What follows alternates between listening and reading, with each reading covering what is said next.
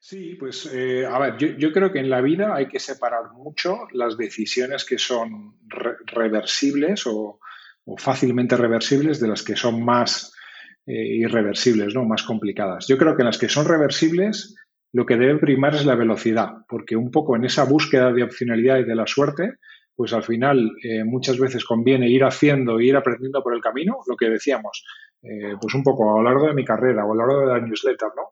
Eh, vale más la pena ir haciendo, ir aprendiendo que, que, sobreanalizar las cosas y no hacer nada.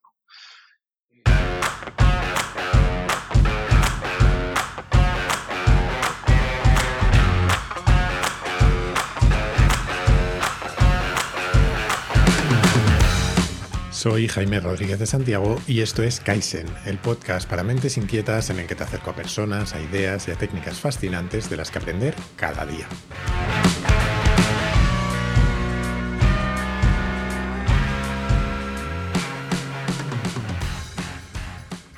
Tenía muchísimas ganas de sentarme a hablar con el que va a ser el primer entrevistado de esta tercera temporada de Kaizen. Y me habría encantado hacerlo físicamente porque, pese a compartir sector hasta cierto punto, aún no nos hemos conocido en persona, pero por estas cosas del COVID tuvimos que conformarnos con una videollamada.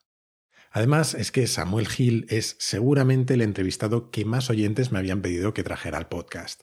Y es que él no solo es parte fundamental de uno de los fondos de capital riesgo más importantes de España, sino que es también el autor de la que yo creo que es la newsletter que más de moda está en el ecosistema tecnológico español, Suma Positiva. Pero además de todo esto, algunos conocidos en común me habían hablado muy bien de él, y desde luego no ha defraudado. Además de darme todas las facilidades del mundo para organizar la entrevista, fue tan generoso como para hacer de conejillo de indias con un par de cosas que quería probar. La primera es que, además del podcast, grabamos la entrevista en vídeo por primera vez, porque uno de mis objetivos para Kaizen esta temporada es que también tenga un canal de YouTube. De hecho, ya lo tiene y en él tienes todos los capítulos del podcast, lógicamente sin vídeo, y también la entrevista de hoy, esta sí, con vídeo. Me quedan infinitos aprendizajes sobre cómo mejorar la calidad de la grabación, sobre todo de mi cámara, pero si te pica la curiosidad, allí nos tienes. Y el segundo test que hice con Samuel fue preguntarle sobre un tema que no se suele preguntar en entrevistas y al que quiero dedicar una parte de esta tercera temporada. Pero ese me lo voy a guardar hasta que lo escuches en la entrevista, por aquello de generar un poco de expectación.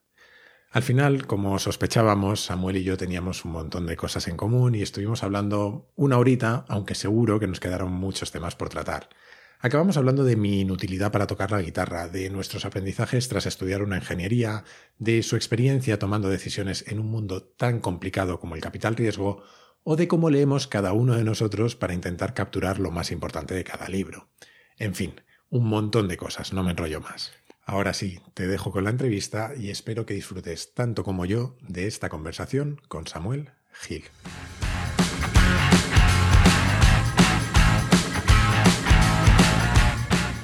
Pues Samuel, bienvenido a Kaizen. Muchas gracias por invitarme. Nada, un placer.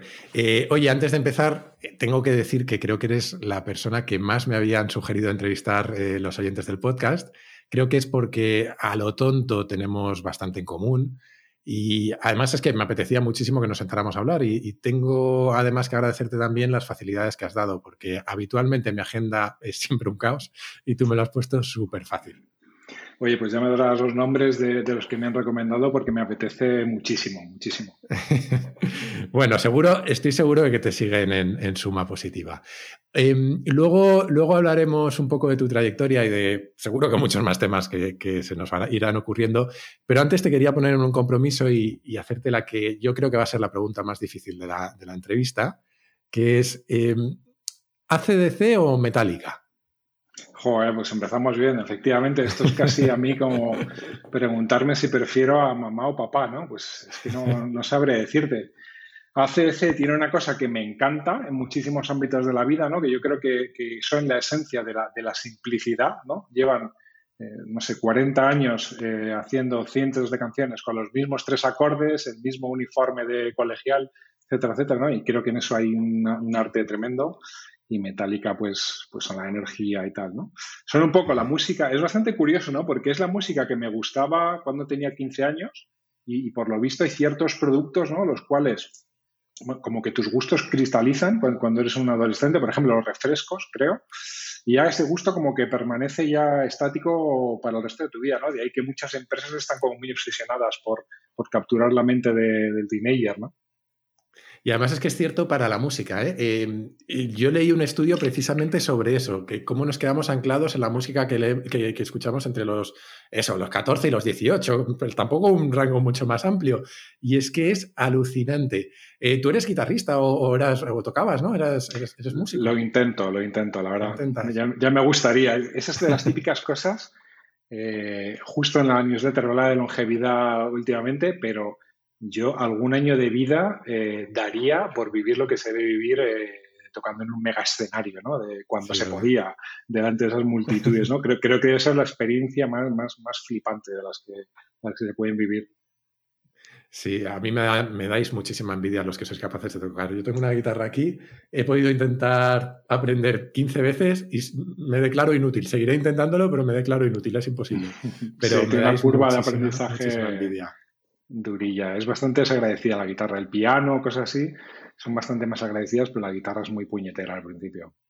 Eso dicen. Eso me contaba el, fundador de BlaBlaCar, que es, es un pianista bastante eh, hábil, y, le contaba eso, que, yo eh, tenía serias dificultades con la guitarra, y me decía, prueba con el piano, es mucho más fácil. Y yo veo tanta tecla y no lo veo tan fácil, pero, pero debe ser más agradecido, por lo menos. Sí, sí, sí. Un día, si quieres, nos, metemos un poco en harina, pero hay muchas cosas por las cuales. O sea, el piano, para empezar, si el piano está afinado, tú tocas una tecla y suena ese sonido, ¿no? En la guitarra, los instrumentos de cuerda, tú fabricas el propio, el propio sonido con tus dedos, ¿no? Lo cual, la guitarra no es tan extremo como el violín y tal, pero bueno, tiene algo más de, eso, ¿no? Por no decir que en el piano las teclas, las, las notas están como súper ordenaditas, mientras que en la guitarra la misma nota aparece en cinco o ocho sitios diferentes, ¿no? Lo cual es bastante, bastante caótico y, se ajusta muy mal a esa, esa, manera que tenemos muy, muy lineal y muy visual, ¿no? De entender las cosas. Me alegra, me alegra saber que no estoy tan roto. Eh, aunque, aunque doy por hecho que muchos de los oyentes de Kaizen te conocerán, porque al final tratamos muchas veces temas similares, tú en la newsletter, yo en el podcast, y además nos movemos en un entorno profesional relativamente similar. Eh, quería empezar hablando un poco más de tu experiencia vital y profesional, ¿no? Eh, tú y yo estudiamos lo mismo, ingeniería, de teleco. Eh, yo sé que lo hice porque no tenía muy claro qué estudiar, la verdad, pero me daba la nota y sonaba, yo creo que suficientemente friki como para que estuviera a gusto. pero, ¿por qué elegiste teleco tú? Pues me suena bastante, la verdad, tu historia, ¿no? Yo, mira, yo vengo de una familia totalmente de clase media y yo he hecho toda la educación siempre en el sistema público, ¿no? Y un poco con el tiempo yo me he dado cuenta que lo que la mayor diferencia probablemente entre la gente que tiene un background como el mío y otros es el acceso a ciertos circuitos de información, ¿vale? Con esto que te quiero decir, pues que había muchas cosas que hoy conozco que para mí por aquel entonces pues eran totalmente desconocidas. ¿Vale? Entonces yo, pues eh, lo que te decía, viniendo de una familia humilde, mi, padre, por ejemplo, falleció cuando yo era pequeñito. Mm. Mi madre, pues se ha matado toda la vida a trabajar para darme lo mejor. Entonces siempre, ¿no? Y a mí siempre se me dio bien estudiar. Entonces lo que se percibía como carreras de, de prestigio, ¿no? Que te iban a dar un buen futuro, pues siempre era pues, una ingeniería, medicina, algo así, ¿no? Yo siempre tiraba un poquito más por el lado de las ciencias. De hecho, me estuve debatiendo hasta el último curso entre hacer ingeniería y hacer medicina, ¿no? Imagínate lo, lo vocacional que, era lo mío. Y de hecho hice el, en el bachillerato, elegí la doble opción esta de la biosanitaria, la, la científico-técnica, con el cual no hice dibujo, con lo cual eso para mí ya, pues elegir cualquier otra ingeniería que no fuera teleco, que, que cual el dibujo era muy fuerte, pues, pues era un poquito más complicado. Eso unido a que a mí sí que me gustaban desde siempre los ordenadores y, demás, eh, pues me hizo decantarme un poco por, teleco. Y eso unido totalmente a lo que tú comentabas, ¿no? Pues que la nota de corte cuando nosotros estudiamos el eco pues era de las notas más altas, entonces pues tú percibías ahí un cierto valor, ¿no? Parecía que terminar aquello pues tenía un cierto prestigio o, al menos que era como un camino difícil, ¿no? Y parece que al final pues, pues elegir el camino más difícil, el menos transitado, pues muchas veces lleva, lleva mejores sitios. Así que eso fue al final lo que me movió a mí a hacer teleco. Joder, me hace, me hace mucha gracia porque eh, tuvimos una trayectoria súper paralela. Eh, mi, nota más alta de selectividad fue biología y estuve hasta el último momento dudando si medicina o, o, teleco o informática. Y al final o sea, no fue una modernidad al aire, pero, pero fue una de esas decisiones que tomas sin tener muy, muy claros los, motivos, ¿no? Pues es que es curioso, ¿eh? porque es que somos, yo conozco, bueno, bastante no, pero algunas personas exactamente en esta tesitura, ¿no? De entre telecom y medicina, que es como decir, joder, no lo tienes, pero nada claro, ¿no? lo que quieres hacer. Sí, yo, sé que me decanté, o sea, que descarté medicina simplemente porque tenía por aquel entonces la idea de que había que memorizar mucho y memorizar me aburría. Y dije, mira, me voy a una ingeniería y, ya está. Totalmente, o sea, calcado a mi razonamiento. bueno, cosas que tenemos en común. Eh, oye, en, la temporada pasada eh, le dediqué un capítulo a Claude Shannon, que te sonará de la carrera, ya cómo resolver eh, problemas como un ingeniero, ¿no? Porque al final es algo de lo que solemos, yo creo que presumir de que en la carrera nos han enseñado a pensar. Y es una frase que he oído decir a un montón de compañeros de carrera, yo seguramente lo he dicho alguna vez. Cada día tengo menos claro que sea cierto, creo que nos han estructurado una forma, pero hay otras formas de pensar. Em, pero, sí creo que, nos enseñaron algunas cosas sobre cómo resolver problemas. Eh, ¿Tú con qué enseñanzas te quedaste de la carrera? ¿Qué es eso que piensas que te ha ayudado en la vida y que sería útil para la gente aunque no haya estudiado lo mismo? Muy buena pregunta. Pues yo creo que, mira, en primer lugar, yo creo que, nos, que te quita un poco de complejos, ¿no? En el sentido de que, oye, pues si se supone que eres capaz de haber entendido cosas ciertamente complejas, como que ya a futuro no te va a dar miedo probablemente enfrentarte a otros problemas que sean supuestamente complejos, ¿no? Eso es lo primero y es una cosa que miro mucho con, con los emprendedores, ¿no? Un poco de, pues eso, y al final el primer paso para, poder hacer algo es creer que puedes hacerlo, ¿no? Entonces creo que la carrera en ese sentido me, ayudó bastante, ¿no? Nosotros en la Politécnica, ¿no? Además que algún profesor pues se vanagloriaba de suspender al 90% de la clase, ¿no? Pues, pues oye, mira, si pasas por ahí, pues, pues eso que te, que te llevas. Luego yo creo que otra cosa interesante de las ingenierías en general eh, yo creo que es que al final un ingeniero lo que hace es un poco moldear el mundo que le rodea, ¿no? Pero para eso un paso previo es que tienes que entender cómo funciona, ¿no? Entonces yo creo que esa curiosidad por entender cómo funcionan las cosas para poder luego manipularlas a tu antojo, pues yo creo que es algo también muy, muy ingenieril, ¿no? Yo creo que los ingenieros normalmente no nos conformamos eh, pues con tener una idea un poco superficial de cómo funciona algo, sino que realmente nos gusta bajar hasta el fondo, ¿no? Entender realmente, eh, pues eso, las causas de verdad por, las cuales algo se mueve, ¿no? Yo creo que eso es algo que también me ha dado, eh, me ha dado cierto, sí, me ha ayudado bastante en mi carrera. Y luego yo creo que también otra cosa bastante interesante de Teleco es que lidias con mucha abstracción a veces, ¿no? De, o yo qué sé, te enseñan cómo funcionan sistemas pues muy complejos, ¿no? Desde un ordenador hasta, por ejemplo, pues una red de comunicaciones, ¿no? Y vas viendo, eh, por ejemplo, no sé si te acordarás, ¿no? Un poco, un poco friki lo que voy a contar, pero el modelo este típicamente OSI, ¿no? En el cual pues eh, vas viendo cómo una red de comunicaciones tiene diferentes capas, cada capa aísla una parte del problema, encierra ahí toda la complejidad y lo ofrece a la, a la capa de arriba con una interfaz muy sencilla, ¿no? Pues yo creo que esa manera de pensar pues es algo que luego te, encuentras en, otros sitios bastante, bastante más inesperados, ¿no? Yo, yo creo que eso sí que, me, sí que me ha ayudado. Y luego, por supuesto, obviamente, en mi trabajo, ¿no? que al final invierto en compañías tecnológicas, pues a veces puedo fingir un poco en el tú a tú con un emprendedor que estoy entendiendo ¿no? cuando me hablan de algo eh, pues relativamente técnico. Sí, eh, mira, yo creo que me quedaría seguramente con una de las últimas cosas que has dicho, ¿no? Eh, esa que creo yo, por lo menos con lo que me quedé, es eh, esa capacidad para fragmentar un problema y aplicar lo que en matemáticas es el principio de superposición, ¿no? De ir uniendo cada una de las, partes, de las partes pequeñitas para formar un todo más complejo y ser capaz de resolver un problema complejo resolviendo pequeños problemas más, más, simples. Eh, creo que eso junto a la capacidad o la tendencia que tenemos a aproximar, a dar resultados aproximados sabiendo que no estás, qué, grado de error estás asumiendo, pero sin, sin, perder el tiempo en hacer todos los cálculos, para mí, desde luego, ha sido seguramente eh, lo más útil, eh, dentro de que creo que en las ingenierías probablemente, y yo no sé si te dio clases a vacas, pero nos faltó, nos falta una parte que él insistía mucho, que es desarrollar otro tipo de habilidades como comunicación, más cercanas a, a las humanidades, etcétera, eh, que algunos, eh, tú por ejemplo desarrollas, por ejemplo a través de la newsletter o de otras cosas, pero que no todos los ingenieros desarrollan y que creo que em, limita un poco la capacidad de influencia en el mundo de la empresa o en el mundo en general, ¿no?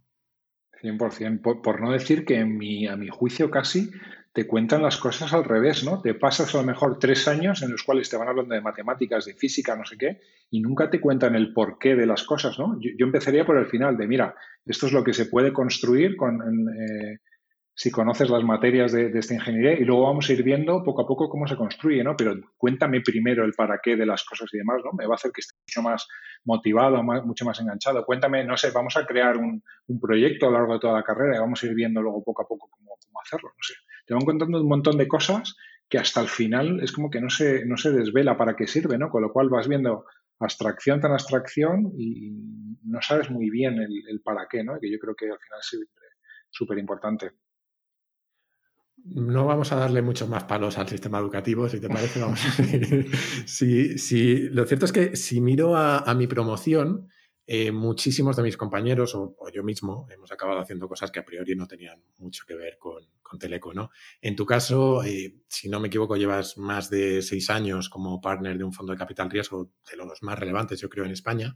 Eh, ¿Cómo fue el camino que te llevó desde Teleco hasta el capital riesgo? Que aunque haya áreas comunes, tampoco es un paso inmediato, ¿no? Total. Pues a ver, yo, es un poco cliché la respuesta porque es un poco la que, la que respondemos casi todos los, los VCs, pero la, realidad es que es un poco así, un poco azar, ¿no? Y ensayo y error. Yo la verdad que lo que sí que, visto un poquito con perspectiva, lo que sí que creo que he hecho bien es ir probando diferentes cosas hasta que creo que he encontrado una que se amolda muy bien a mi forma de ser y a mis intereses, etcétera. Yo, por ejemplo, empecé haciendo, yo hice los dos últimos años de la carrera, los estudié en Alemania, en, hice un. Erasmus que era una doble titulación, me fui a la Universidad de Stuttgart, hice allí, eh, pues eso, dos años, lo que era el quinto y, el proyecto, y empecé a trabajar allí, eh, en Alemania, en, en centro en Alemania. Empecé trabajando pues en básicamente en algo que se parecía muchísimo, muchísimo, muchísimo a lo que había hecho en mi, proyecto de fin de carrera. Eso fue la primera decisión, un poco natural. ¿no? Por un lado, la consultoría me parecía como buena escuela de vida, si quieres, buena mili, no, no eran malos pagadores, etc. Eh, y luego eso, la, temática era, me venía como anillo al dedo. Así que ahí empecé y estuve pues cuatro años al final. Empecé en Alemania, luego me vine a España, estuve una temporada en Reino Unido, también tuve periplo cortito en India, súper interesante. Y luego me surgió la oportunidad de, dar un cambio pues bastante radical, ¿no? De pues un poco entrar en el mundo de las finanzas y de la energía, en, ese caso. Pasé a Iberdrola al área de, trading de, derivados de energía. Pues la verdad que desde fuera me sonaba todo como súper sexy, ¿no? Me, me, atraía mucho el tema de los mercados financieros, incluso el sector energético también me parecía muy, muy interesante. Y bueno, a pesar de que allí he hecho pues amigos increíbles y que he aprendido un montón de cosas, pero la verdad que no, la experiencia profesional no me gustó, ¿no? O sea, poco a poco yo creo que ahí descubrí por ejemplo, que no me gustan mucho las, las, empresas grandes, prefiero las empresas más pequeñas, que no me gusta la rutina y que luego, pues lo que era el trabajo en sí, por así decirlo, de, trader, tampoco me gustaba demasiado. ¿no? Era bastante rutinario, muy esclavo, tenía bastante poco control de, de, mi tiempo y de mi agenda, ¿no? que es una de las cosas que, que más valoro. Ahí, pues un poco, yo siempre también he intentado formarme, ¿no? Entonces ahí estaba haciendo, empecé a hacer eh, CFA, que es una, una titulación financiera, analista financiero, y ahí un poco me di cuenta que yo lo que quería era analizar empresas, ¿no? no al final, cuando tú analizas, en este caso, commodities, lo único que puedes hacer es intentar eh, estimar oferta y demanda, ¿vale? No, no hay nada más. Yo, sin embargo, quería entender mucho más cómo funcionaba una empresa, ¿no? En el sentido de cuál es su propuesta de valor, cuál es su modelo de negocio, eh, ese tipo de cosas, ¿no? Incluso estar mucho más cerca de las personas. También empecé a hacer el, MBA de, de IS, el, Executive, el, que es compatible con, con, el trabajo, y ahí es un poco donde, donde empecé a descubrir el mundillo del Venture Capital, ¿no? Y me di cuenta que, pues que eso tenía una pinta estupenda de, de aunar un poco mis intereses, ¿no? Tanto por el mundo más financiero como el, desde el punto de vista de la tecnología, la innovación, etcétera. Y ahí es cuando, pues rascando, rascando y teniendo mucha suerte, ¿no? Porque también la suerte es súper importante, pues eh, y encontrando también, eh, por supuesto, las personas que están dispuestas a, apostar por otras, pues ahí es cuando se me abre la posibilidad de entrar en, en Faraday, ¿vale? Que es una, cuando yo entré en una red de Business Angels aquí en España, Y bueno, la verdad que fue una apuesta bastante arriesgada desde el punto de vista profesional, en el sentido de que, oye, pues cambio una empresa grande, consolidada, con muy buenas condiciones, y me voy pues a una empresa mucho más pequeñita, eh, todavía con un modelo de negocio sin probar y que hace una actividad en sí mucho más arriesgada. Y que me ofrecían además unas condiciones mucho peores. Eh, pero bueno, se me metió entre ceja y ceja que quería probar el tema del capital riesgo. Tuve la suerte de que pues, mi familia también tuve el apoyo necesario, ¿no? Porque, oye, cuando tomas una decisión de este estilo, pues también tienes que tener, que afecta a otras personas, ¿no? Pues también tienes que tener su apoyo y ahí que me lancé. Luego, de nuevo, más tarde, otra vez tuve mucha suerte de que hubo un movimiento en el sector y, se abrió un hueco en, en, JM Ventures, ¿no? que es donde llevo, como tú bien decías, los últimos seis años. Pues de nuevo, otra vez, muchísima suerte de que alguien eh, apostara por mí y mira, y ahí he encontrado un sitio pues, en el que me siento súper a gusto, en el que me han dejado crecer, me han dado un montón de responsabilidad y que hago algo que, que me apasiona realmente. Esa, eh, según lo estabas contando, suena a una de esas eh, decisiones, no sé si era Naval o quién es, que las llama Hell Yeah, las de, que, que, que, lo viste tan claro que te daba igual que fueran unas condiciones un poco peores, porque era lo que realmente te apetecía hacer, ¿no? Sí, o sea, en el momento la verdad que te da muchísimo vértigo, ¿no? Pero es la típica cosa también utilizando esas técnicas de visualización que dices, oye, cuando sea un abuelito, ¿no? Y mira atrás en mi vida, será la típica cosa que, que me tiraré de los pelos, ¿no? Si no he, si no he intentado. Yo creo que eso fue también pues, bastante decisivo, porque con mucha gente, esto al final, cuando tomas una decisión de este estilo, eh, pues tú hablas con mucha gente con la cual tienes confianza, etcétera, etcétera. Pero en el fondo la, decisión tú la, llevas dentro, ¿no? Y bueno, lo que te puede decir la gente te influye un poquito más o menos, pero, pero al final te tienes que dejar guiar por, mm. por tu instinto. Eh, lo cierto es que desde fuera, eh, y tú y yo no nos conocíamos de antes, pero desde fuera, por, la conversación que estamos teniendo o, las entrevistas que había, que había escuchado de ti, desde luego parece que has encontrado tu lugar. Eso ya te lo digo. Eh, no sé si para siempre, pero parece que, desde luego te llena mucho lo que haces, lo cual es, fantástico. Eh, volviendo un poco a los aprendizajes, y, igual que con Teleco, te quería preguntar precisamente sobre el sector en el que estás ahora, sobre el venture capital. ¿Qué crees que te enseña o que has aprendido en este sector que pudiera ser útil para el, resto de la gente que no trabaja en el sector necesariamente? Pues te enseña muchísimas cosas, ¿no? Y es un sector que yo creo que he visto desde fuera es muy diferente a lo que se vive desde dentro, ¿no? Así, por, por desgranarte alguna cosa que, se me ocurre. Pues, por ejemplo, el rol de la suerte en el éxito, ¿no? la, suerte es decisiva en, el éxito de, cualquier mega compañía de las que conocemos todas ellas estoy seguro que han pasado por, experiencias cercanas a la muerte o que han tenido cualquier, eh, pues eso, un momento de suerte que han cambiado por completo su, trayectoria. La suerte es algo fundamental. Luego otra cosa muy curiosa, ¿no? Es la tendencia del éxito a, a autoperpetuarse, ¿no? Como cuando algo tiene un poquito de éxito inicialmente, especialmente cuando es en algo donde la calidad es, difícil de juzgar de manera objetiva, cómo ese éxito tiende a autoperpetuarse, ¿no? Es brutal. llevándolo a, mi sector, por ejemplo, eh, pues entre dos compañías que sean muy parecidas, eh, una compañía la invierte Sequoia, por ejemplo, pues la pone en una trayectoria de éxito simplemente por ese, por ese hecho muy diferente, ¿no? Probablemente. Eh, luego más cosas, pues la, importancia de los incentivos ¿no? en, todo lo que hacemos. ¿no? A menudo nos preguntamos, ¿no? oye, ¿por qué una startup que tiene todas las de perder ¿por qué a veces son capaces de, ganar a una gran corporación? ¿no? Pues, pues, yo creo que es un tema de incentivos. ¿no? Los incentivos en una startup están muchísimo más alineados o son mucho más atractivos, si quieres, que, los que puede tener un empleado de, una gran compañía. ¿no? Es que tengo miles de aprendizajes, ¿no? Por ejemplo, que el mundo es muchísimo menos racional, ¿no? De lo que parece desde fuera. Al final, todas las decisiones de cualquier tipo de inversión, de compra, de lo que sea, las toman personas y las personas somos tremendamente irracionales, ¿no? El 90% de las decisiones que tomamos al cabo del día las tomamos casi en piloto automático o, con un sistema operativo que, fue creado, eh, no sé, para, para, cuando andábamos por la sabana africana recogiendo frutos o, cazando bisontes, ¿no? Y, las intentamos seguir aplicando al mundo de hoy en día, ¿no? Luego otra cosa súper importantísima, ¿no? La gente se piensa que, que la finanzas o la inversión se parece a las matemáticas y esto se parece muchísimo más a la psicología que, a las matemáticas, ¿no? pero infinitamente más.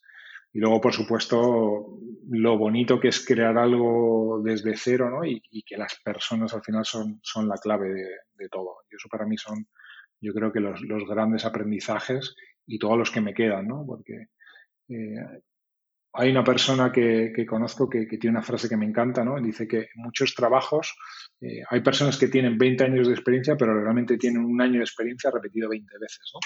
En el caso del Venture Capital es, eso es, lo opuesto completamente. No hay un año que sea ni, remotamente parecido al anterior y de cada situación se aprende muchísimo. Es realmente una de las cosas bonitas de, lo que hago es que cada año realmente sí que, sí que crees que has mejorado bastante como, como profesional porque te has enfrentado a situaciones muy, muy diferentes. Sí, me, parece una pasada de reflexiones. Eh, me encanta la de la suerte que has, que has hecho, ¿no? Y cómo existen, cómo se generan, no solo en, relación a la suerte, sino al éxito, cómo se generan bucles de realimentación positiva en la que eh, el éxito que ya has tenido te trae más éxito y en cierta medida más suerte, ¿no? Porque de pronto tienes acceso a una información que no la tendrías de otra manera y puedes aprovechar eh, eh, golpes de suerte que no tendrías, que no tendrías de, otra manera. Seguro que luego volvemos a, hablar más de cosas de Venture Capital y además te quiero preguntar por las decisiones porque me parece fundamental en vuestro, en todos los negocios, pero, pero en el vuestro es eh, absolutamente esencial. Eh, pero antes quería que termináramos de repasar un poco tu, trayectoria. y creo que te conté por Twitter que, que, antes de, incluso antes de empezar el podcast, yo ya tenía un proyecto de acompañarlo de una newsletter que voy por la tercera temporada y aún no he sido capaz de lanzar, eh, pero afortunadamente está la tuya. Eh, suma positiva que además se ha, convertido en un exitazo. Eh, la última vez que lo vi iba por como 7.000 suscriptores. te puedo asegurar que mi timeline de Twitter se llena de comentarios cada fin de semana. yo no sé si te planteaste metas concretas al lanzarla, pero tengo la sensación de que con ella te ha pasado un poco lo que a mí con el podcast, que se me ha ido de las manos totalmente. Eh, ¿cómo, nace Suma Positiva y, cómo estás viviendo este crecimiento? Totalmente, pues, pues mira, esto empieza. Yo cuando me incorporé a JME, una de las cosas que primero hice fue lanzar una, newsletter, ¿vale?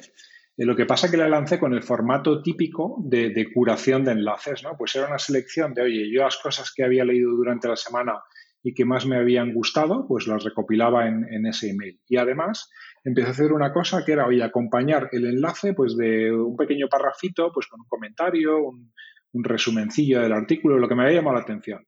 Y esa newsletter, pues tontamente empezó a ganar un montón de tracción, ¿no? Y nos dio un montón de, notoriedad en el, en el sector. Lo único que, pues, tras hacerla, pues, no sé, quizás un par de años, no sé por qué me cansé un poquito del formato y, quedó un poquito en, en, el olvido, ¿no? Y esto que el año pasado, en agosto, nada más, nada más y nada menos que en agosto, en vacaciones, digo, venga, me apetece hacer algo, ¿no? Eh, venga, voy a retomar el tema de la newsletter.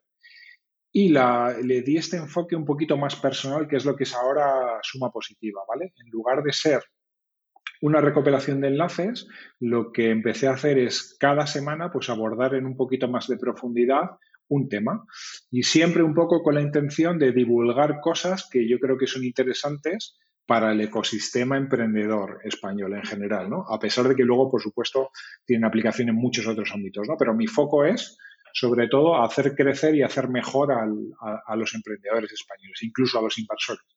Eh, no me importa, estoy encantado con, ello. Entonces, ese nuevo formato en el cual, pues eso, trataron un poquito más de profundidad un tema, pues efectivamente, como tú muy bien dices, empezó a coger tracción y tracción y efectivamente la retroalimentación, ¿no? Eh, pues el ver el éxito que, iba teniendo, eh, cómo se compartía, cómo lo likeaban, cómo lo retuiteaban, pues, pues la verdad es que lo que me ha ido ánimo lo que me ha ido dando ánimo para, seguir semana tras semana. Ya, ya llevo 54 ediciones y efectivamente pues unos 7.300, 7.400 seguidores y, la verdad que empecé sin ninguna expectativa ¿no? de, que llegara hasta donde ha llegado y la verdad que mi, esperanza es continuar, tampoco sé dónde me llevará, pero tampoco tengo ningún fin en mente. No, está, es, eh, primero es una pasada newsletter y segundo, eh, se nota que, que sí buscas temas que sean interesantes para el ecosistema, pero también se nota que buscas temas que son interesantes para ti y, se nota que intentas profundizar en ellos. Y, joder, se ve el cariño, ¿eh? se, ve, se ve el cariño. Em, de hecho, es anecdótico, pero me hizo mucha gracia un tuit tuyo en el que, la verdad es que no recuerdo el contexto, pero comentabas lo que te dolía cada vez que alguien se daba de baja de las newsletters. Eh, yo tengo la ventaja de que en el podcast esa métrica no existe. Yo no me entero cuando alguien se da de baja. Pero es cierto que da igual que recibas 100 comentarios positivos, que si hay uno negativo, te revienta. Eh, ¿Tanto se sufre también con la newsletter?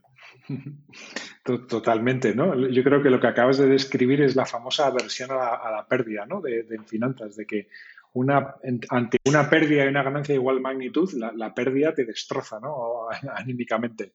Eh, eso lo primero, ¿no? Y luego es lo que tú dices, también es un sentimiento un poco, un poco infantil, ¿no? De lo que tú decías de, oye, le pongo aquí todo el cariño del mundo, todo el esfuerzo del mundo, te lo doy gratis. ¿Cómo puede ser tan desagradecido de, de, suscribirte, ¿no? Cosa que yo, por supuesto, entiendo y hago continuamente, ¿no? De suscribirme de, miles de cosas, pero, pero sí que es verdad que, que te hace daño en el, en el, corazoncito. Pero bueno, en cualquier caso, como las altas son normalmente mucho más numerosas que, que las bajas, pues, pues lo voy llevando. Pero es verdad que te sienta es una, pequeña puñaladita en el corazón. Esas cosas cuestan, sí. Eh, hay, lógicamente, muchas cosas de las que me gustaría hablar contigo, eh, pero me gustaría empezar, eh, ahora que hemos recorrido un poco tu trayectoria, me gustaría empezar por una de las que seguramente ha sido mis obsesiones en el podcast, que es la toma de decisiones. Y, yo personalmente cada vez tiendo más a ver las decisiones que tomamos en general en la vida, no solo en el trabajo, eh, como apuestas en la que es útil separar la calidad de la decisión con el del resultado, ¿no? Un poco lo que decías antes de, lo esencial que es la suerte. Eh, la suerte es casi un elemento necesario, eh, pero no siempre fija la calidad de la decisión. Si tu decisión has podido tener una mala decisión y tener suerte, o una buena decisión y tener mala suerte, ¿no? Eh, y me encantaría entender cómo piensas tú sobre las decisiones en general y en particular con tu experiencia en el capital riesgo, eh, porque además en capital riesgo tardáis muchas veces mucho tiempo en saber si una inversión ha salido bien o ha salido mal. después de todo este rollo, supongo que la pregunta es, eh, ¿Qué marco mental usas tú para tomar decisiones en, general y en particular en, inversiones? Sí, pues eh, a ver, yo, creo que en la vida hay que separar mucho las decisiones que son reversibles o, fácilmente reversibles de las que son más eh, irreversibles, ¿no? más complicadas. Yo creo que en las que son reversibles lo que debe primar es la velocidad, porque un poco en esa búsqueda de opcionalidad y de la suerte, pues al final eh, muchas veces conviene ir haciendo e ir aprendiendo por el camino, lo que decíamos, eh, pues un poco a lo largo de mi carrera o a lo largo de la newsletter, ¿no? Vale más la pena ir haciendo e ir aprendiendo que, que, sobreanalizar las cosas y no hacer nada. dicho eso de cual, por ejemplo, una decisión de inversión, ¿no? que ya es una decisión pues que tiene, nos estamos casando básicamente con, una empresa para los próximos 5 o 10 años, es una, es una decisión muy diferente, ¿no? Eh, y en ese contexto más de, más de inversión, o al menos en nuestro caso, en el, caso del Venture Capital, yo creo que hay dos modelos fundamentales, ¿no? Uno de ellos yo creo que es el del valor esperado, ¿vale? Y otra cosa es el de las power laws o, leyes de potencias. Si quieres ahora te entro un poquito más en cada uno de ellos. El valor esperado, ¿vale? Nosotros al final invertimos en compañías que tienen una probabilidad de éxito muy baja. O sea, sabemos que muy pocas de las compañías en las que invertimos eh, van a llegar a cumplir lo que, lo, que nos dicen que pueden llegar a cumplir. ¿no? Lo que ocurre es que si lo hacen, ese resultado es, tiene que tener una magnitud brutal ¿no? para que cuando lo multiplicas por esa probabilidad de que ocurra, pues el valor esperado sea positivo, ¿no? Al final, pues invertir no deja de ser, construir un portfolio no, deja de ser hacer un montón de apuestas con, valor esperado positivo, ¿no? O por, llevarlo al extremo, la lotería es, justo lo contrario, ¿no? La, lotería es un juego de valor esperado negativo. Cuantos más tickets de lotería compras, peor para ti realmente, ¿no? Mientras que si estás tomando las decisiones de inversión de manera correcta es lo, es lo contrario. Y luego, también muy vinculado a esto que acabo de comentar, está el tema de que, te comentaba de las power law, las leyes de potencias.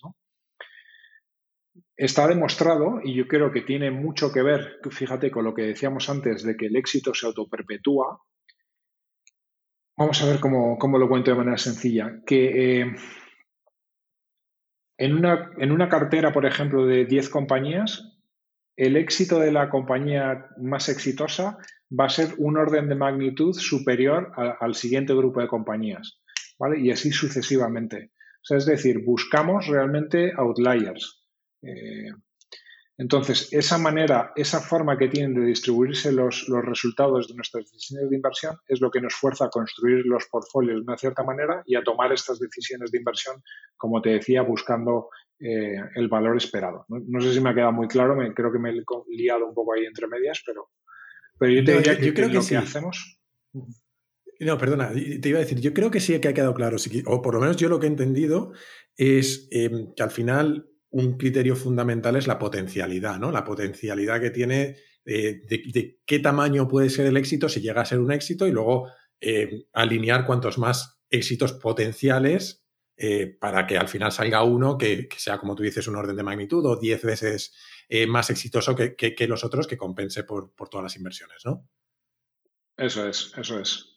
Básicamente, lo, que, lo que nosotros pensamos cuando tomamos una decisión de inversión no es que puede salir mal, que también, pero nuestro foco es en pensar cómo de grande puede llegar a ser, esto si todo va bien, ¿no? Y hay un montón de síes ahí concatenados, ¿no? Hay todo tipo de desgracias y penurias que te pueden ocurrir por el camino, pero básicamente nuestro trabajo es eso, ¿no? Y es un poco lo que diferencia, yo creo, a la gente que tiene más experiencia en esto de la gente que tiene menos experiencia. Un poco al final, cuanto más Cuanto más éxito tienes y más experiencia, más te atreves a tomar ese tipo de decisiones súper super arriesgadas, ¿no? Y a sabiendas de que desde fuera pueden parecer absurdas, eh, irracionales, lo que quieras, pero, pero es un poco eh, lo que hacemos. ¿Y cómo, cómo separáis vosotros la calidad de la decisión del resultado? ¿Tenéis forma de hacerlo? Primero. Lo intentamos, lo intentamos, la verdad, lo has descrito perfectamente, ¿no? Entonces, lo que nosotros hacemos es cuando invertimos en una compañía, generamos un documento que se llama un memorando de inversión, un investment memo, en el cual, cuya pieza central es lo que se llama la tesis de inversión, en la cual recogemos pues todos los factores por los que creemos que esa compañía puede ser un éxito. Y luego tiene también su contrapartida un poco, que son la, parte de los riesgos, ¿no? Es que, puede eh, ir mal por el camino.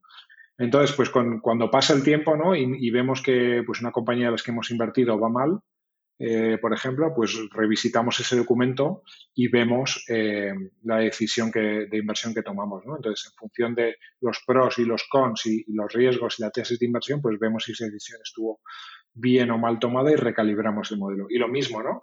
Cuando, por ejemplo, vemos alguna compañía que dijimos que no y que luego ha sido un éxito fulgurante, pues lo mismo, ¿no? Revisitamos ese documento y, quizás, aunque la compañía esté yendo francamente bien, pues en su momento hubiera sido una apuesta irracional, ¿no? Nosotros a lo máximo que podemos aspirar es a hacer buenas apuestas, ¿no?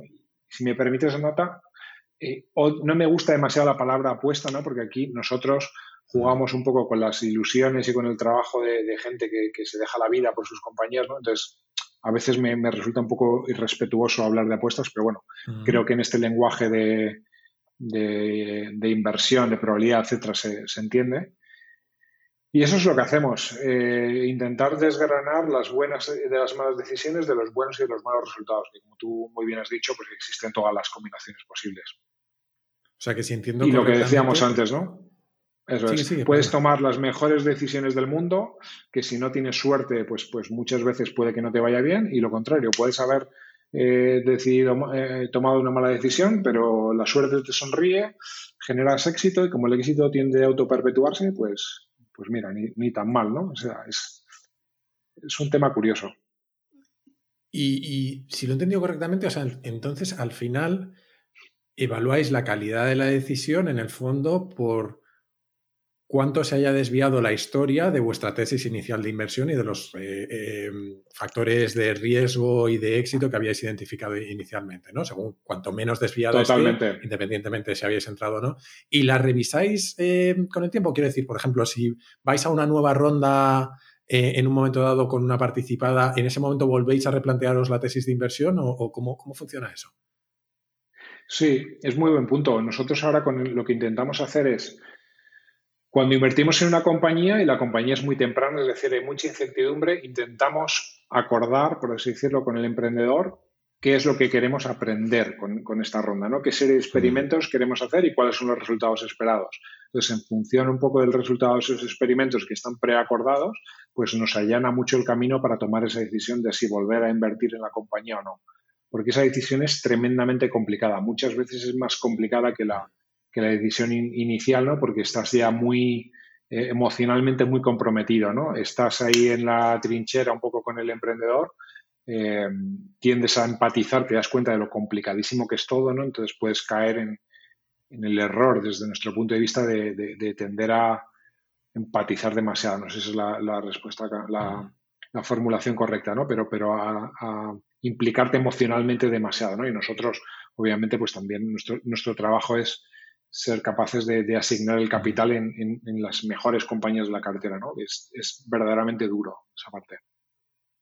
Eso es una cosa que, eh, no tanto la parte empática, pero sí lo que decías al principio, es algo que yo aprendí en BlaBlaCar, que por ejemplo en mi etapa de emprendedor yo no era consciente de ello, que en el fondo cada ronda de inversión no deja de ser eh, un, no necesariamente un compromiso con los inversores, pero sí la oportunidad de demostrar algo y vas a pedir dinero para demostrar la siguiente cosa que quieres demostrar, que puede ser que tu modelo de negocio funciona en varios mercados, que has encontrado una forma de monetizar o lo que sea, ¿no? Al final es una concatenación no es levantar dinero porque necesitas crecer solo, es, sino que cada, cada, ronda debería cumplir un objetivo o ir a demostrar un objetivo eh, que, te lleve en ese camino hacia el éxito. ¿no? Y eso es algo que yo en mi etapa de emprendedor eh, tampoco llegamos a levantar muchas rondas, pero, pero, pero no era del todo consciente que en el fondo lo que tienes que hacer es casi un, un mapa o un recorrido en el que vas demostrando cosas en cada una de esas rondas. ¿no? Totalmente. O sea, al final una compañía es como un conjunto de riesgos, por así decirlo, concatenados, y lo, de lo que se trata es de ir eh, pues mitigando cada uno de esos riesgos de manera ordenada, ¿no? Y lo ideal sería, de hecho, la cosa que sea más, más incierta o que más improbable te parezca, cuanto antes demuestres que es cierta o que no existe ese riesgo, mucho mejor, ¿no? De hecho, hay que afrontar, pues eso, los riesgos más complicados tan pronto como sea posible, porque eso es lo que hace eh, ir creciendo muchísimo de, valor a la compañía. y además te hace fallar rápido. Si tienes que fallar, fallar rápido, ¿no? Eso es, eso es. Claro. Y em, hablabas un poco de la parte más empática, ¿no? Y, a ver, no es bueno generalizar, pero a los ingenieros normalmente se nos da razonablemente bien tomar decisiones analíticas o basadas en datos, pero no es tan habitual que se nos dé bien eh, evaluar personas. Eh, pero en tu trabajo el factor equipo creo que es brutal, especialmente en las etapas más tempranas de, las empresas, ¿no? ¿Tienes o tenéis algún marco mental o cosas específicas en las que os fijáis para, tomar una decisión, pues eso, en una etapa temprana en la que sí, por un lado analizas la potencialidad del negocio, pero por otro lado tienes que entender al equipo, ¿no? Y la potencialidad de ese equipo. Totalmente. Es, también, de nuevo, es, es, bastante cliché lo de que el equipo es lo más importante, pero es que es realmente lo más importante, ¿no? probablemente en una compañía, pues eso, que está en unas etapas tempranas, la única constante a lo largo del tiempo, pues va a ser la, calidad y el talento del equipo, ¿no? El resto de cosas, el producto va a cambiar, el mercado va a cambiar, muchísimas cosas. Así que realmente, efectivamente, apostar por... Pues yo siempre digo, mira, una cosa que, he aprendido también que me encanta es que nunca me arrepiento de, apostar por, buenos emprendedores, salga bien o salga mal, y al revés. Y siempre me he arrepentido eh, cuando he apostado por emprendedores que no me gustaban tanto, haya ido bien o haya ido mal la, cosa. Entonces nosotros, la verdad que, y yo creo que esto es una cosa que, algunos emprendedores eh, no entienden, es que nosotros utilizamos desde cualquier interacción con ellos es parte de, la evaluación de la oportunidad de inversión, ¿no? Porque en esas cosas muy soft percibimos muchísimas cosas, ¿no? Al final, nosotros lo que, desde un punto de vista, nosotros en primer lugar, lo que, lo que tratamos de, nos gusta mucho entender cómo surge la idea de una compañía, ¿no? Porque lo que tratamos de dilucidar es si esos emprendedores pues tienen un insight ahí muy único de por qué un problema que es importante y frecuente, ¿no? Eh, ¿Por qué no está solucionado hasta ahora, ¿no? ¿Por, qué ahora se puede solucionar un problema que hasta ahora no se podía solucionar? O, un problema que a lo mejor nadie más se ha dado cuenta que existía, ¿no? Y cuando la gente se lo pone delante de la cara, pues, pues lo empiezan a ver. Intentamos dilucidar también que ellos tienen un interés real ¿no? en, resolver ese problema, que, no lo hacen únicamente por una motivación económica, ¿no? No suele salir, no suele salir bien eso. Luego también intentamos dilucidar, pues eso, que, tienen realmente la, ambición de, construir algo grande, ¿no? Que tienen ese sentimiento de, urgencia, de hacer que las cosas pasen, ¿no? Que pasen muy, muy deprisa. Mm, por ejemplo, que saben rodearse de los mejores, ¿no? Eh, el equipo que monta un emprendedor nos dice muchísimo de, su capacidad que tienen a la hora de transmitir esta idea, ¿no? que luego también se replica mm. pues, a la hora de hablar con inversores, incluso a la hora de hablar con clientes. ¿no? Si tú eres capaz de rodear de gente muy buena, pues, pues estás poniéndote más cerca del camino del éxito. Luego nos gusta mucho la gente, pues eso, que, es muy honesta intelectualmente, ¿no? En el sentido de que, pues oye, eh, saben lo que saben eh, y saben lo que no saben, ¿no? Y no intentan eh, convencerte de que todo es maravilloso, ¿no? sino que realmente lo que queremos es tener ese diálogo con ellos muy abierto y muy frontal de lo que decíamos, ¿no? De hasta ahora sabemos esto, nuestra visión es llegar hasta allí y por el camino vamos a tener que averiguar X y Z, ¿no? Para ello queremos hacer estos experimentos, eh, vamos a, recabar estos datos y, y, gracias a ellos vamos a tomar estas decisiones, ¿no? Y luego, por último, porque eso también nos dice mucho, al final lo que nosotros queremos es, tener relaciones win-win, ¿no? Con, los emprendedores, estar muy, muy, muy alineados con ellos. Entonces, esas personas también buscamos gente, por supuesto, que sea muy curiosa, ¿no? con mucha capacidad de aprendizaje, porque, lo dicho, ¿no? La idea van a tener que iterarla muchísimas veces, ¿no? Hasta que sea una compañía me viene a la mente Jovan Talent, ¿no? que es una compañía nuestra del portfolio que va súper bien, pues esta gente ha iterado no sé cuántas veces ha, iterado el modelo de negocio, ¿no? hasta que han dado con la tecla. Entonces buscamos ese tipo, de, ese tipo de gente. Pero efectivamente, nosotros lo que hacemos es leer, intentar leer de cualquier interacción que tienen con nosotros, desde cómo nos formulan los emails, cómo presentan la información, cuánto tardan en contestar eh, en las entrevistas que tenemos con ellos, ¿no? Cómo reaccionan cuando aprietas en algún tema, ¿no? Ahí hay muchísima información, muchísima, muchísima información. Por eso cuando nos preguntan o me preguntan, ¿no? Eh, ¿Cómo veo los enfoques eh, que hay más basados en datos, etcétera, ¿no? Pues por supuesto que no dudo que, una, que un algoritmo puede llegar a tomar estas decisiones del mismo modo que, lo tomo yo, pero siempre y cuando ese, algoritmo sea capaz de, recopilar como input toda esta información que yo te he contado, Que, no es nada sencillo. Em, no es sencillo en absoluto y, además es que muchas veces hay esa cultura del eh, fake it until you make it, ¿no? de, demostrar que sabes cosas que no sabes o, de no dejar ver ciertas inseguridades em, que, que están bastante eh, no sé, bastante integrada en, esa relación que a priori muchas veces sienten los, emprendedores que tienen que tener con los inversores, ¿no? Que tienen que demostrar que saben lo que están haciendo, que lo tienen súper controlado, pero hasta unos extremos un poco, un poco a veces irracionales, ¿no? Eh, no sé, pero eh, decías lo de que realmente les interese el problema y es cierto que yo he visto muchos emprendedores que en el fondo lo que les interesa es montar una empresa y, ganar dinero, pero a lo mejor el problema en sí no les gusta lo suficiente. Y, alguna vez que me ha tocado dar charlas a emprendedores, siempre les pongo el ejemplo de Super Mario y les digo, hazlo por la princesa, hazlo por la chica, hazlo por algo que no sean las monedas, porque te, vas te va a pasar de todo por el camino y si el incentivo es solo económico, es muy fácil rendirse, es muy fácil encontrar cosas más brillantes al otro lado. Em, otro tema que, que, he tocado bastantes veces en el podcast son, y tú lo has mencionado antes un poco, son los sesgos cognitivos y en general factores que nos llevan a tomar malas decisiones, ¿no? Eh, pero una cosa que a mí personalmente me cuesta, y, creo que no soy el único, es poner mecanismos para protegerme a mí o a mi equipo de esos factores o de esos sesgos. Y luego voy y leo cosas como el Principles de Ray Dalio o cosas así, y veo empresas que hacen cosas que ponen mecanismos realmente para protegerse de los sesgos, pero claro, se van a unos extremos como este tío, que graban todas las, reuniones, las graban en vídeo. Tiene un scorecard para cada empleado que es público, en el que saben qué se le da bien y qué se le da mal. No sé, son unos extremos que me parecen difíciles de replicar. Pero imagino que en vuestro caso tenéis un, comité de inversión y que tendréis que tener algunos mecanismos para eh, objetivar las decisiones lo más posible, ¿no? Eh, tenéis, no sé, estoy asumiendo, ¿tenéis algún mecanismo de este estilo y, y cómo es, si nos lo puedes contar? Sí, pues mira, Hay una frase que me encanta de, David eh, Ogilvy, el, famoso publicista, ¿no? que dice que en ningún parque encontrarás ningún monumento a, ningún comité, ¿no? en el sentido de que las buenas decisiones realmente no, se toman por, por, comité porque los comités al final pues empujan un poco al, consenso ¿no? y, a, mm. y, a, la mediocridad, si quieres. ¿no? Y fíjate, nosotros en lo que hacemos, que es invertir en, en etapas tempranas de compañías innovadoras, pues, pues fíjate, ¿no? siempre hay más razones por así decirlo, para decir que no que para decir que sí. Lo que nosotros hacíamos es, como decíamos antes, buscar esa razón extraordinaria por la cual merece la pena decir que sí.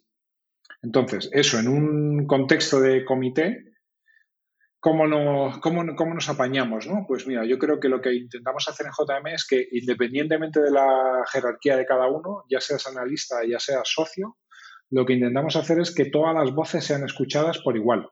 O sea, a mí, yo lo que necesito es que la persona más junior de, de JML sea capaz de decirme a la cara y sin miedo a ninguna represalia de ningún tipo que lo que yo acabo de decir es una estupidez o que estoy eh, ¿no? enrocado, enfrascado en una posición que no tiene ningún sentido. ¿no?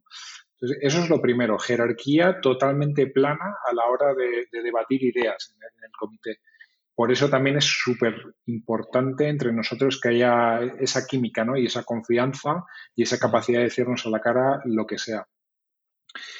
Eh, luego, por supuesto, en las decisiones, como decíamos, no requerimos consenso, las aprobamos por, mayoría simple. Y otra cosa interesante es que, eh, pues en cada fondo, cada miembro del equipo también tiene una especie de, comodín, ¿no?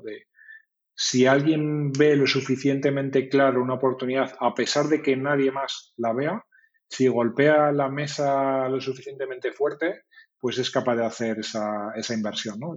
con, el fin de lo que decíamos, de escapar un poco de, del consenso. Porque las ideas, las compañías que, que tiquean muchas cajitas normalmente, pero no destacan en nada, suelen ser mucho peores, suelen ser resultados mucho más mediocres que aquellas que hacen nefastamente un montón de cosas, pero hay algo que son en lo que son espectaculares, ¿no? Y muchas veces eso no es, no es obvio de ver.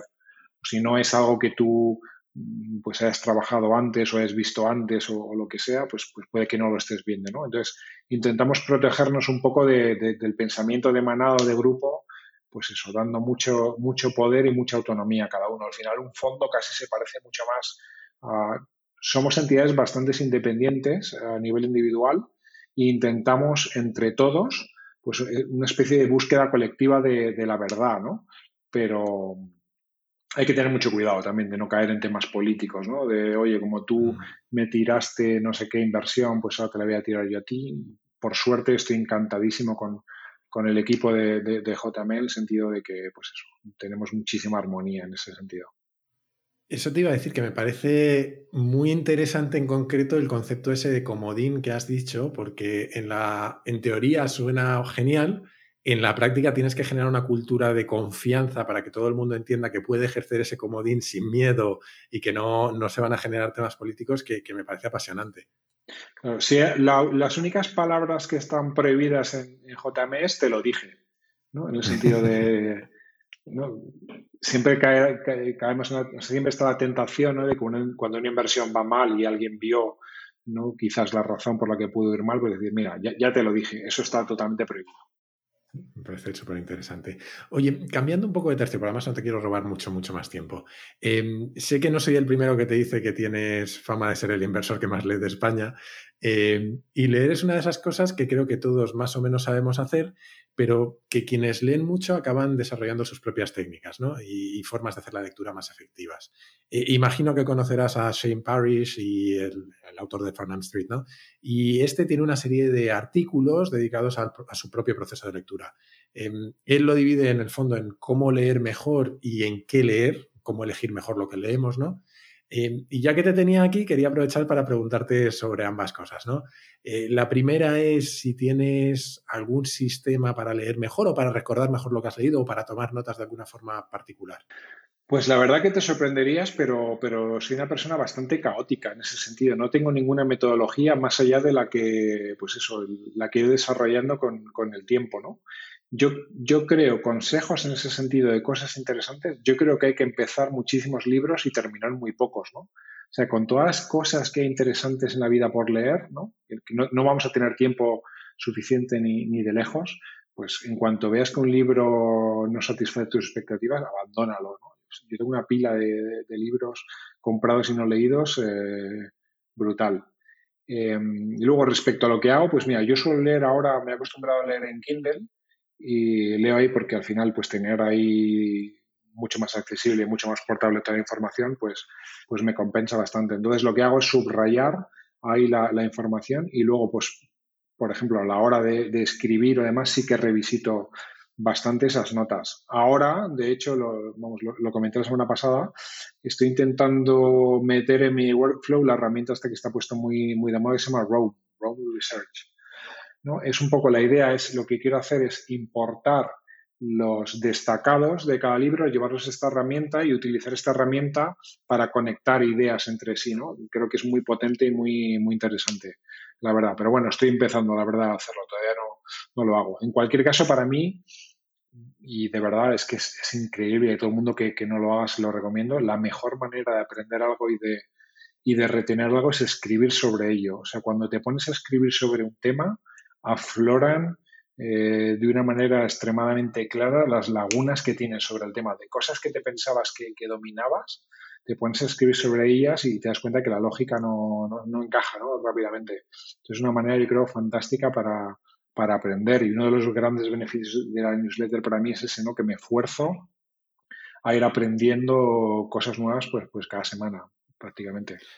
Especialmente cuando lo tienes, a mí me pasa con el podcast, cuando lo tienes que traducir a un lenguaje comprensible para gente que no lo conoce, te das cuenta de la cantidad de veces que eh, suplías con tecnicismos cosas que medio entendías, pero que a lo mejor no entendías del todo, pero metías una palabra clave que sabías más o menos lo que significaba y con eso pues quedaba el tema muy aparente. Pero cuando lo tienes que traducir a un lenguaje no técnico, eh, a mí por lo menos me pasa, descubre realmente lo que sabes y lo que no sabes, ¿no?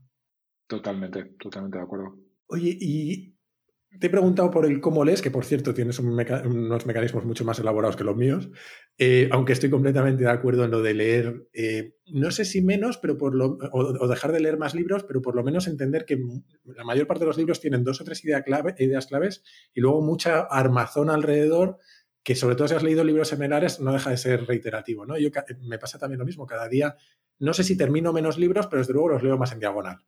Em, lo, otro que te quería, preguntar, te, he preguntado por el, por el cómo leer, eh, qué leer, ¿no? O, cómo elegir bien las lecturas. Y Kaizen al final va a entender un poquito mejor el mundo cada día. Y aquí sí te voy a preguntar a traición. Si tuvieras que elegir o regalar tres libros esenciales para entender un poco mejor el mundo, ¿cuáles serían para ti? Qué poquitos, tres, ¿no? a ver, voy, a intentar. Yo creo que un o, libros de estos que cuando los he leído realmente me, ha explotado la cabeza, ¿no? decir, oye, mm. realmente mi comprensión del mundo es, es completamente diferente después de leerla. Eh, pues uno de ellos yo creo que, por ejemplo, es El gen egoísta de, Richard Dawkins, ¿no? Yo creo que para entender al ser humano un poco desde el punto de vista biológico, ¿no? Lo que es la evolución, etcétera, etcétera, ¿no? Cómo nos ha formado, cómo somos, pues es un libro que me encantó. Luego, para entender un poco desde el punto de vista social eh, qué hemos hecho a lo largo de la historia, hay un libro fantástico que además es cortísimo, que se llama Lessons of History, eh, de Will y Ariel Durant. No lo he encontrado traducido al español, no sé si existe, pero la verdad que si alguien que, nos escucha, que, se anima a hacer este tipo de cosas, que, lo traduzca, porque es una verdadera joya de libro.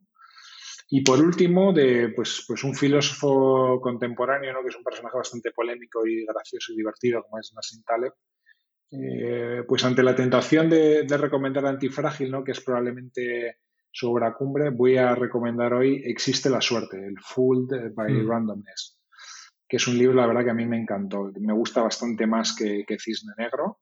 Probablemente me gusta un poquito menos que, que Antifrágil, pero es también tremendamente interesante para relacionado con todo lo que hemos comentado de la importancia de la suerte en la vida, etcétera, etcétera. Pues me has dado alguna que otra recomendación de lectura que no, que no había catado todavía. Eh, el, de, la historia me parece súper interesante. Em, vamos a ir terminando, porque no te quiero entretener mucho más, pero antes hay al menos dos temas más que me gustaría tratar. Eh, muy diferentes entre sí, además. El primero en realidad es la típica pregunta que a veces me han hecho a mí en entrevistas y que, como soy un gurú terrible, nunca sé qué contestar. Así que voy a aprovechar para eh, hacértela a ti ya que te tengo y si puedo te copio la respuesta para el futuro. Eh, con tu experiencia y con lo que estás viendo, eh, ¿qué área o qué empresas te parece que van a transformar más el mundo en los próximos 5 o 10 años? Si el coronavirus nos deja claro. Yo, también anticipo que odio hacer predicciones sobre nada y que no creo, o sea, esto que se, ¿no? No creo en mi capacidad para hacer ningún tipo de, predicción. Pero bueno, si ahora mismo un sector que, me apasione es el relacionado de las tecnologías de la salud o, del bienestar. ¿no?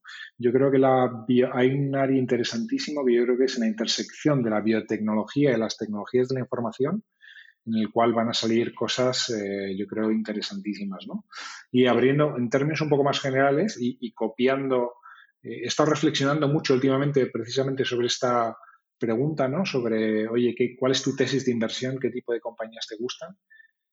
Y un poco, pues la verdad que totalmente copiando a uno de los inversores que más admiro, yo, yo creo que todo lo que sea facilitar el acceso al conocimiento, al bienestar y al capital con la tecnología, todos esos sectores van a, van a, van a tener unos, un futuro muy brillante. Y quizá eh, yo aquí peco de naif seguramente, pero en, el mundo que estamos viviendo yo tengo la sensación de que va a haber un aspecto de responsabilidad social corporativa que posiblemente en relación al cambio climático, quiero pensar, eh, va a empezar a ser una ventaja eh, competitiva. Ojalá. Ya te digo, a lo mejor peco de naif, pero, pero creo que es que se va a acabar convirtiendo en un imperativo para competir. Desde luego, sí, sí, eso ya lo, lo venimos viendo en los últimos años. Em, para el último tema que quería eh, tratar contigo hoy, tienes la mala suerte de que eres el primer entrevistado de Kaizen de esta temporada y te va a tocar ser un poco conejillo de indias. Em, y es que esta temporada, un poquito más adelante, no sé todavía exactamente cuándo, me quiero salir un poco de los temas habituales del podcast y dedicar algunos capítulos em, a algo que creo que es fundamental para todos, eh, pero que no siempre trabajamos, que es a la felicidad y a lo que la ciencia dice sobre la felicidad. Y la pregunta va a ser un poco de tradición, pero últimamente se lo pregunto a todo el que puedo. Eh, de 0 a 10, ¿cómo de feliz te definirías? pues yo ahora mismo la verdad que soy tremendamente feliz, ¿no? tanto que a veces yo creo que por superstición un poco absurda te da un poco de miedo, ¿no? Pero yo ahora mismo soy, pues un 9, te diría, del 0 al 10. Un 9. Eh, y este tema de la felicidad, ¿no? Al final hay mucha literatura, pero creo que no dejamos de tener cada uno nuestra propia visión. ¿Cuáles son tus claves para tener eh, ese 9 o cómo trabajas en tu felicidad? Que al final es, en el fondo, lo, que nos puede interesar a todos, ¿no? Es aprender del resto qué cosas le funcionan, ¿no? ¿Cómo trabajas tú tu felicidad? Mira, yo creo que voy, a quitar lo más obvio de primeras, ¿vale? Yo creo que en el momento que tienes hijos, el bienestar de tus hijos casi es más importante que el bienestar propio, ¿no? que es tu, felicidad. ¿no? Entonces, eso lo, lo, primero. Luego ya desde el punto de vista más personal, me voy a poner un poco, no sé si filosófico, cursi o lo que sea, pero yo creo que ser feliz es un poco descubrir quién eres o cómo eres y poder serlo. O sea, en la medida que en las 24 horas del día puedas actuar muy en consonancia con cómo tú eres verdaderamente, vas a ser muy feliz. Eh, en ese sentido, ¿no? Si no, probablemente vas a tener esa vocecita interna que va a estar continuamente comiéndote la cabeza, ¿no? Yo creo que eso sucede cuando estás actuando de manera que es contraria a tu naturaleza, a tus creencias, a tus valores, a, llámalo X, ¿no? Y luego también si quieres un poquito más aterrizado, eh, yo creo que la felicidad depende enormemente de a quién elijas como compañero de vida, ¿no? Creo que es una decisión con un peso clave, estar al lado de una persona que te aumente eh, en ese sentido, ¿no? Y que no, de alguna manera, pues eso, lo que decíamos, que te permita ser quien tú quieres llegar a ser, ¿no? Y si lo llevamos al campo del trabajo, pues, y en mi caso concreto, ¿no? Pues a mí lo que más me gusta en mi trabajo es que controlo mucho mi agenda, controlo mucho, eh, tanto en tiempo como en temas, ¿no? Puedo aprender, puedo saciar mi curiosidad, estoy rodeado de gente mucho más lista y mucho más talentosa que yo. Eh, es muy creativa. a mí todo eso es lo que yo creo que de alguna manera resuena con, cómo soy yo y, por lo tanto soy, soy bastante feliz. Y eso a todo eso le sumamos, por supuesto, el estar sano, eh, etcétera, etcétera. Cosas que ni siquiera menciono porque yo creo que son absolutamente obvias. Mil, mil gracias por responder a una pregunta tan a traición que no, era, no es habitual en las entrevistas, lo sé. Ahora sí que sí, nos vamos a ir despidiendo, pero antes algo esencial. ¿Dónde te podemos seguir, leer lo que escribes, aprender más de ti? Pues mira, en Twitter podéis seguirme en arroba Samuel y luego también en mi newsletter, pues todos los sábados puntualmente a las 7 de la mañana eh, podéis suscribiros y leer todas las ediciones pasadas en sumapositiva.com. Genial, pondremos los enlaces para que nadie se lo pierda.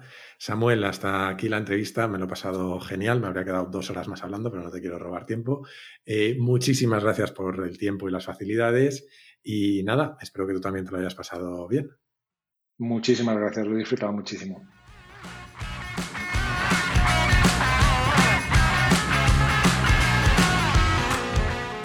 Y hasta aquí la entrevista con Samuel. Espero que te haya gustado. Tienes en las notas del capítulo las referencias, por ejemplo, a los libros que hemos mencionado y a algún que otro tema más. Y por supuesto también tienes los enlaces a su Twitter y a su newsletter Suma Positiva. Si no estás suscrito ya, de verdad no esperes más, merece mucho la pena. Y como siempre, recuerda que tienes todos los capítulos de Kaizen en mi web, jaimerodriguezdesantiago.com, y que puedes enviarme tus comentarios o sugerencias a través de esa misma web o de mi Twitter, arroba jaime RDES. Y si quieres ayudarme a que Kaizen llegue a mucha más gente, por favor, suscríbete, puntúalo con 5 estrellas y sobre todo recomiéndaselo a tus amigos. Ah, y como te decía al principio, aunque esté de pruebas y de momento sea un experimento, también puedes suscribirte al canal de YouTube. Y nada más por hoy, muchísimas gracias por estar ahí y hasta la próxima.